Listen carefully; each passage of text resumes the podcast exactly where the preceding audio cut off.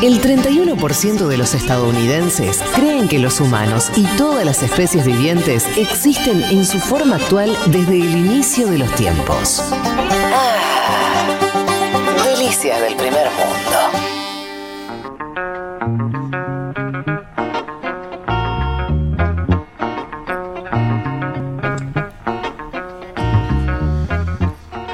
Bueno, aquí estamos de vuelta. Nos vamos, Juana, entonces a- al segundo tema que habíamos prometido que tenía que ver con esta denuncia inédita de Estados Unidos, perdón, de México, me corrijo, no a Estados Unidos, sino a empresas fabricantes de armas de Estados Unidos. Sí, exactamente. Son 11 empresas, las principales empresas en materia de nuestra industria armamentística, una denuncia, una demanda eh, civil, eh, básicamente por facilitar el tráfico ilegal de armas. Eso es un poco lo que dice la, la demanda. Para resumir, el gobierno dice que, le está, que estas empresas le están vendiendo a eh, narcos, aún sabiendo que son narcos, es decir, sabiendo a quién van esas, a esas, esas armas y haciéndolo sin importar ¿no? el origen de, de la compra, ¿no?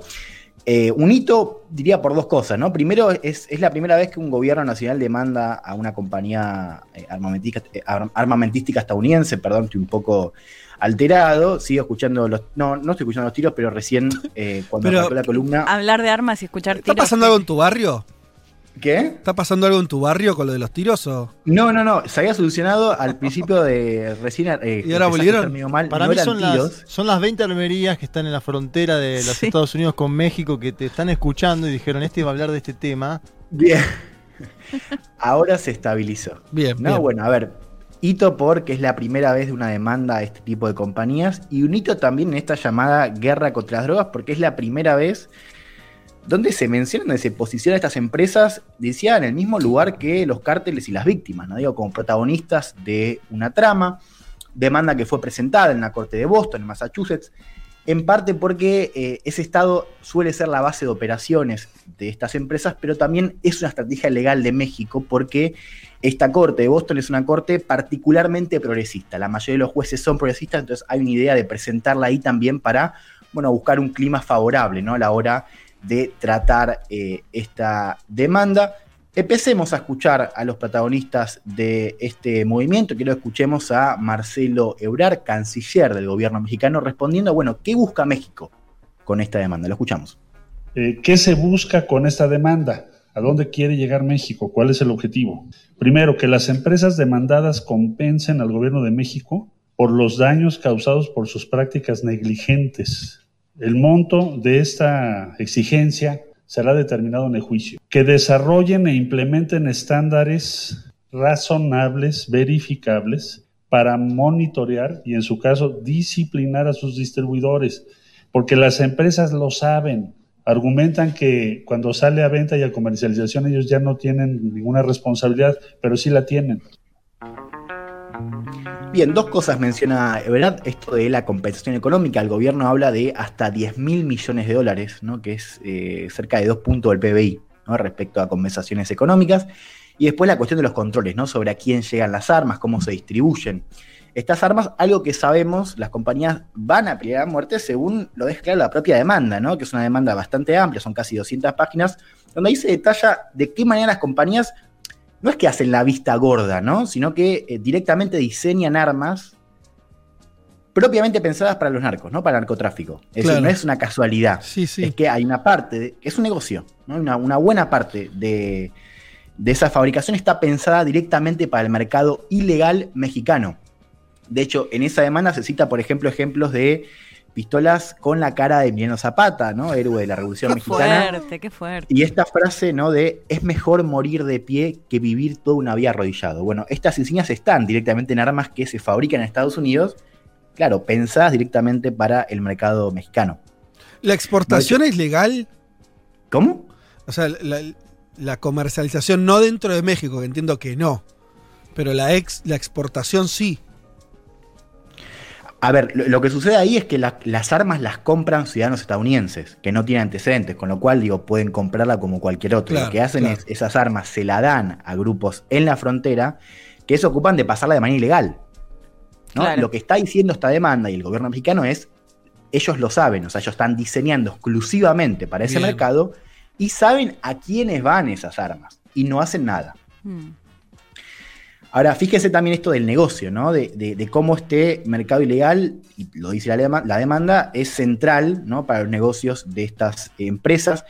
El gobierno estima que entre el 70 y el 90% de las armas involucradas en crímenes de narcotráfico provienen de Estados Unidos. O sea, hablamos de la gran mayoría de esas armas que están encontradas en esos homicidios Casi todas. vienen de Estados Unidos. Claro, exactamente, la gran mayoría y eh, que cada año se trafican ilegalmente medio millón de armas. Que son esas que ingresarían de manera ilegal por la frontera. Medio Claro. palo por año. Es una banda. Es una locura. Medio millón de armas por año. Perdón, Juan, pero esto me hace pensar en el debate necesario sobre las armas, ¿no? Es como cuando se habla de corrupción y se mira siempre al político y no se mira a los empresarios. Por ejemplo, acá me da la misma sensación. De hecho, Juan, no sé si Remington creo que es una de las más grandes, de las empresas de armas más grandes, que también ahora estaba en una demanda, le ofrece más de 30 millones de dólares a los familiares de víctimas del asesinato en una escuela de más de 20 pibes de 6 años, porque lo que decían es que la publicidad era enfocada a pibes vulnerables que estaban todo el día en los videojuegos. O sea, Ah, mira. Siento Sí, que y fue hito eso que menciona Leti, porque claro, fue la primera vez que una empresa, al menos hacia adentro, ¿no? empezó a dar algún tipo de respuesta y una demanda económica a las familias involucradas en esas, Claro. esas masacres, ¿no? El lente exterior, ahora como vamos a ver, está menos explorado, ¿no? Y es una demanda que eh, no está muy presente en Estados Unidos, aún en grupos que están, bueno, activando para que haya mayor regulación, ¿no? Para que sea un poco más difícil acceder a las armas. A ver, La estadística puede ser totalmente verídica, digo, porque hay 20.000 armerías en Mm. los cuatro estados que están eh, en, en el límite, ¿no? Con, con México. Estoy hablando de California, Arizona, Nuevo México y Texas. 20.000 armerías. Si cada una de esas vende 25 por año, 25, no estoy hablando, Sí, llegan a las 500.000 que Claro. reduce el gobierno mexicano. sí, sí. Claro. Ahora, sí es verdad que desde un punto de vista legal eh, va a ser difícil para probar esto, ¿no? Un poco yo les, les decía recién cómo funcionan estas operaciones, que son ciudadanos estadounidenses los que compran las, Sí. las armas ahí, que no tienen Mm. antecedentes y que después además eh, hay como un método, ¿no? O sea, son lo- se llaman eh, compradores hormigas, o sea, es- compran poca cantidad, la compran en distintos lugares, un poco como vemos en las series, ¿no? Claro. Como sucede en estos operativos. Eh, y bueno, ellos se desentienden, ¿no? Las, las entregan a grupos que son los que cruzan las armas eh, por la frontera, sobre todo la frontera de Texas, ¿no? Esa es un poco la más explotada, pero como decía Juan, hay cuatro puntos clave eh, en este mercado ilegal. Y decía, va a ser difícil de probar porque, bueno, ahí el nexo eh, no, es muy, no es muy claro, digo, ciertamente los grupos están desentendiendo y las empresas lo que dicen es, nosotros les vendemos a los ciudadanos de Estados Unidos que no tienen antecedentes, después nos desentendemos de, Ujú. de a quienes revenden o a quienes Claro, van esas armas. justo son ciudadanos blancos sin antecedentes que les encanta tener una leyenda de Emiliano Zapata. Claro, Que bueno, yo que no sé. que- Esto es un poco lo que dice el gobierno mexicano. La cercanía con México. gran punto. Y La de Zapata es un ejemplo. Después Sí, estuvo sí, viendo, sí. hay otras, ¿no? Que se llaman tipo el jefe, ¿no? Todo así. Y claro, eso también es difícil de probar, porque, digo, ¿cómo vas a probar que los tipos están diseñando armas en español con alusiones a la Revolución Mexicana eh, directamente pensada para narcotraficantes? O sea, nosotros lo podemos entender, está claro a todas las, la- las voces y los ojos, pero es más difícil de probar en una corte mm, con un tema que es un tema más significativo, que es eh, el tejido legal de Estados Unidos que Ah, favorece de manera muy amplia a estas empresas. ¿no? Pero, Dicho una de otra cosa, manera, Juan, no lo la dijiste. política estadounidense cuida y ha cuidado hace mucho tiempo Sí. a todas estas empresas que prácticamente están blindadas desde un punto de vista legal, ¿no? Para que no sean justamente dema- demandadas eh, por lo que pasa con esas armas. Porque estamos hablando de, de- de armas de guerra. Eso es lo que es loco, es que en Estados Unidos vos podés comprar, porque no, no estamos hablando de armas que son pensadas para la autodefensa, un revólver. mm. ¿no? Están- son auto, a- armas Mm. semiautomáticas, 20 disparos por segundo. Son todos escenarios de que ya la propia, la propia constitución del arma está pensada para Sí. algo que es, che, esto no, esto es para matar un montón de gente. Claro, Claro, Y eso es eso para un en, también, ¿no? en el Digo, pie. Lo que decía hablar es, estas empresas saben qué tipo de armas le gustan a los narcos, no solamente por el diseño de Zapata, sino exactamente por el tipo de uso. Sí, sí, ¿no? sí, lo saben y fabrican exclusivamente para eh, ese tipo de, de actores. A ver, yo les contaba recién esto de que va a ser una demanda, bueno, México la piensa a largo plazo, ¿no? Dice esto es un proceso, Mm. va a durar años y nosotros estamos dispuestos a esperar, pero tiene un terreno legal difícil de atravesar, en, en buena parte por eh, este blindaje que tienen las compañías según el sistema legal de eh, Estados Unidos. Ahora, hay que entender que esto también es un golpe simbólico, ¿no? Les decía esto de poner en primer plano eh, el, rol y la responsabilidad de estas empresas en esta trama, ¿no? Esta llamada guerra contra las drogas. Y va a ser un tema que indudablemente va a afectar ¿no? la, la relación bilateral con Estados Unidos porque se agrega un tema clave ¿no? a, la agenda, por más de que el gobierno insista gobierno de México insiste que esto no es un tema diplomático, que esto es contra las compañías y no contra el gobierno, y que no tiene nada que ver con el derecho de los estadounidenses a portar armas. ¿no? Si quieren, escuchemos cómo lo decía Dale. Andrés Manuel López Obrador, presidente de México, al anunciar esta demanda. Lo escuchamos. hasta no es ir en contra de la enmienda que les da el derecho a los estadounidenses de portar arma, sino la forma en que se fabrican y se venden este, estas armas que llegan a nuestro país y causan muertes. Bien, pausado como siempre el compañero. No lo Sí, pusiste para en uno- para 1.5, 1.5 Juan. mínimo. No lo- tenés que ponerlo en 1.5 para Habíamos que quedado eso. eh, Fue el Además, acuerdo. claro, sí, es lo tengo que avisar antes. Pero además, o sea, vas a cortar audio de AMLO y viste decís, no, no puedo pasar un minuto y medio. Y vos te Sí, fijás que en ese minuto y es un medio en realidad dice do- dos Sí. oraciones. Sí, porque deja mucho espacio entre palabra y palabra. Yo ya lo Eres descubrí. honesto, honesto, Yo ya lo- honesto, honesto. Yo lo descubrí porque lo vengo cortando hace tiempo. Cuando él lee, él lee en uno, eh, como si fuera 1.5 Ajá. de él. El problema son las mañaneras, las preguntas, y, Y él se queda pensando, sí. eh, y tira ahí, viste, una pausa maradoniana y queda Sí, pensando. total, tira una, Cuando- tira como una del Diego, pero es verdad que sin el lee, porque claro, se calla. Sí, deja un cuando él lee, por ejemplo, en la CELAC leyó y estaba muy bien en velocidad. Ajá, mirá. Sí. ¿Cómo hace Es casi Juan? una vos decisión, La semana pasada lo imitaste. ¿Cómo, cómo hace Andrés No, no, no, no, no, le mando un saludo No a se todos. anima, no se anima a todos los y las mexicanos. No, no quiero burlar a un gran pueblo que que Ah, ¿qué conozco. dice Burra? La semana pasada lo imitó. Bueno, no importa, siga. A ver, eh, para entender un poco este, este Sí. ángulo bilateral, el gobierno de México informó a Washington que esto se iba a presentar, o sea, como un gesto de buena voluntad. La Casa Blanca por ahora no habló, o sea, por ahora tenemos silencio por parte del gobierno de Biden. Los que sí hablaron fueron eh, algunos gremios de la industria armamentística, ¿no? Por ejemplo, la Fundación Nacional de Deportes de Tiro, que dijo que la demanda era una ofensa a la soberanía de Estados Unidos. Dijo también que la responsabilidad de los crímenes se debía a la inoperencia del gobierno mexicano, ¿no? Como que no era una cuestión de las armas, sino de, lo, de lo- Claro. lo poco que hacía el gobierno mexicano para controlar lo que pasaba dentro de eh, sus fronteras. Hay un tema interesante, bueno, Le- Leti mencionaba esta demanda eh, que, que Remington eh, de alguna manera reconoce, ¿no? Porque le va a dar plata a estas familias Sí. afectadas por, por la masacre. Ahora, también es verdad que hay un ángulo ahí que es lo que está haciendo el gobierno de Biden. Biden viene trabajando en un paquete de leyes para hacer más rastreables las armas y de alguna manera impedir que, que se vendan en partes separadas, ¿no? Que es un poco un truco que hacen, o sea, las venden con, eh, como autopartes, digamos, con maneras separadas y es mucho más difícil rastrearlas. Ah, Vamos a rastrear el origen de un arma. Bueno, eso es un tema que se está viniendo trabajando en, en esta administración, un poco pa- para hacer eh, más difícil ¿no? Eh, acceder a armas, un tema hipersensible, por, por esto que decíamos, ¿no? La gran presencia que tiene el lobby armamentístico, sobre todo en el Partido Republicano, pero que también opera en la política en general.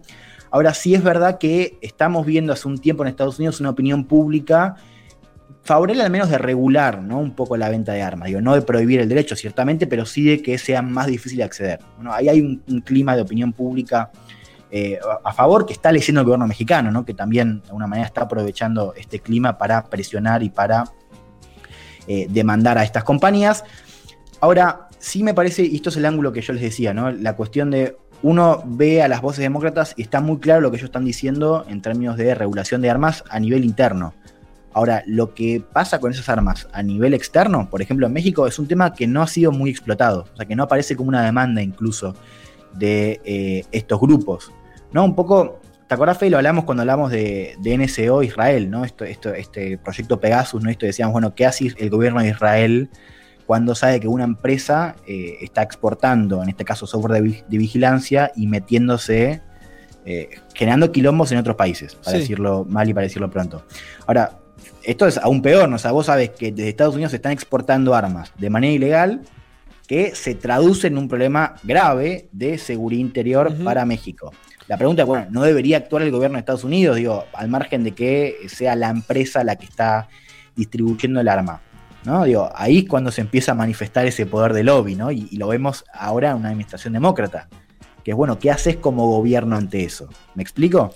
no, total. Igual, tampo- no sé qué, qué razones encontraría los demócratas para meterse muy de lleno en la agenda esta, ¿no? Porque a priori. No, bueno, Claro, es que Eh, ahí. el problema lo tiene México, ¿no? como, sí. Eh, cl- claro, es, es que ahí, digo, también me parece que uno lo puede leer esto como una manera de, de- de presionar, ¿no? Bueno, ¿cómo va a responder el Partido Mm. Demócrata? Si se supone que digo, hay premisas compartidas, ¿no? En lo que supone este problema de, de muy laxa regulación, ¿no? En materia armamentística. Ahí, tal vez, ahí tal vez, eh, no Sí. sé cómo lo ves, pero tal vez hablo, o sea, por más que él diga, y por ahí se viene a hacerlo, esto no es una demanda al gobierno, es a las empresas, al final, medio inevitablemente, se va a plantear una discusión más en términos de, de gobierno a gobierno, de alguna manera.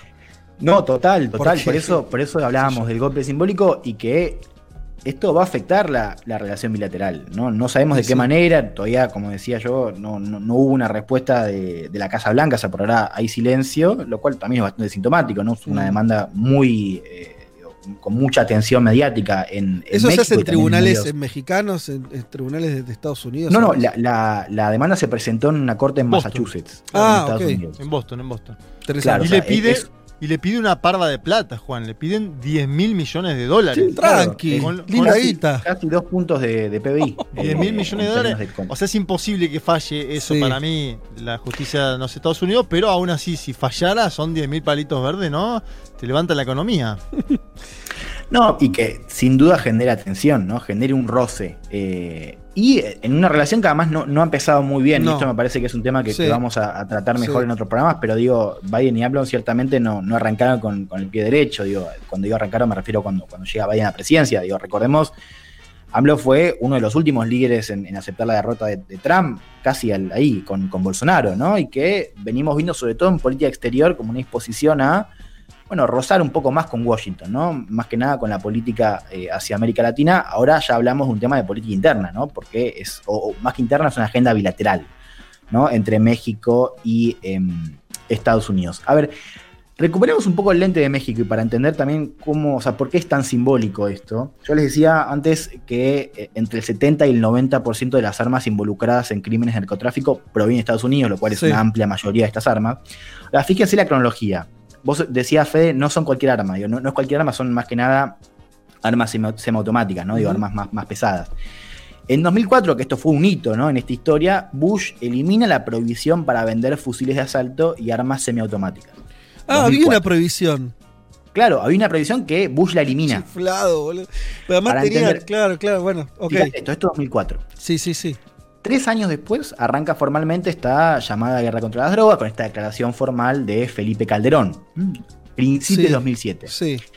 La guerra fue un fracaso, ya lo sabemos, Sí. produjo más homicidios, más caos, en fin. Ahora, fíjate este dato. Hoy el 70% de los, de los asesinatos en México se producen con armas de fuego. Mm. 70%. En 1997, o sea, unos años antes del 2004 y esa disposición que elimina Bush, ese porcentaje era el 15%. No. O sea, pasó del 15% esto de eh, el, el rol de las armas de fuego en homicidios, en asesinatos, Sí. pasó del 15% en el 97 al 70 en 2019. Wow. Y antes que era una, eran Sí, estaba pensando lo mismo. cuchillos. Al, al- al- medio borgiano era antes, eh, eran duelos eh, de, Sí, con puñal. arma blanca. Apuñalar. Supongo, Digo, por ahí, no sé.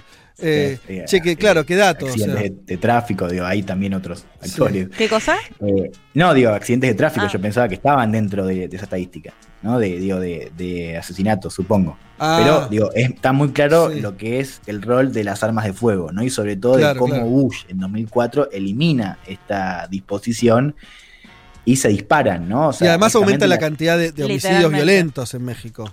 Exactamente, ¿no? Claro. Y, y acá tenemos también otro, otro, otro tema para entender eh, cómo, cómo esto afectó eh, esta trama, ¿no? De, de la guerra contra las drogas, ¿no? Como se la conoce ya. Que es, esto es, eh, des- destabiliza no solamente lo que es eh, el problema de que los narcos usen esas armas para matarse entre ellos, ¿no? O generar, o matar a otra gente, pero digo, generar estos, estos, eh, estas cifras horrorosas que tiene. México en materia de homicidios, que crecieron muchísimo desde el 2007, ¿no? Porque esto también ayuda a entender por qué fue un fracaso esa operación, que sigue con, con AMLO, hay que decirlo también, digo, no se ha detenido. Sí. Ahora, no es solamente esto de cómo se usan eh, para, para producir muertes y violencia entre bandas o, o- o dentro de la sociedad, sino también en la lucha contra el Estado.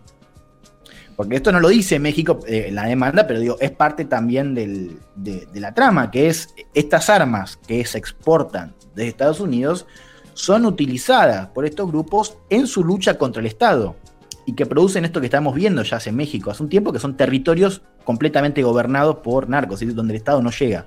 Y cuando quiere llegar son directamente, bueno, eh, sacados a los tiros por estos grupos. Bueno, que Ahora, se vio mucho en la campaña, ¿no, Juan? La denuncia de decenas de políticos asesinados.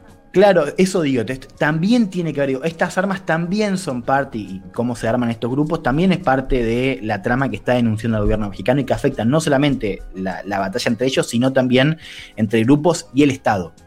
Así que me parece que eso es un ángulo más para entender también cómo, o sea, cómo esto ha perjudicado, eh, en este caso, a la Fuerza de Seguridad de México, ¿no? Después con, desde ya que tiene que ver mucho lo que, lo que decía hacer el gobierno mexicano en esta lucha contra las drogas. Para cerrar, quiero que escuchemos por última vez a Marcelo Ebrard, canciller eh, mexicano, un poco respondiendo, bueno, ¿por qué hace México esto y, y, bueno, hacia dónde espera llegar esto? Bueno, hay mucho para hacer, pero un paso necesario es advertir la presencia que tienen estas empresas. Lo escuchamos.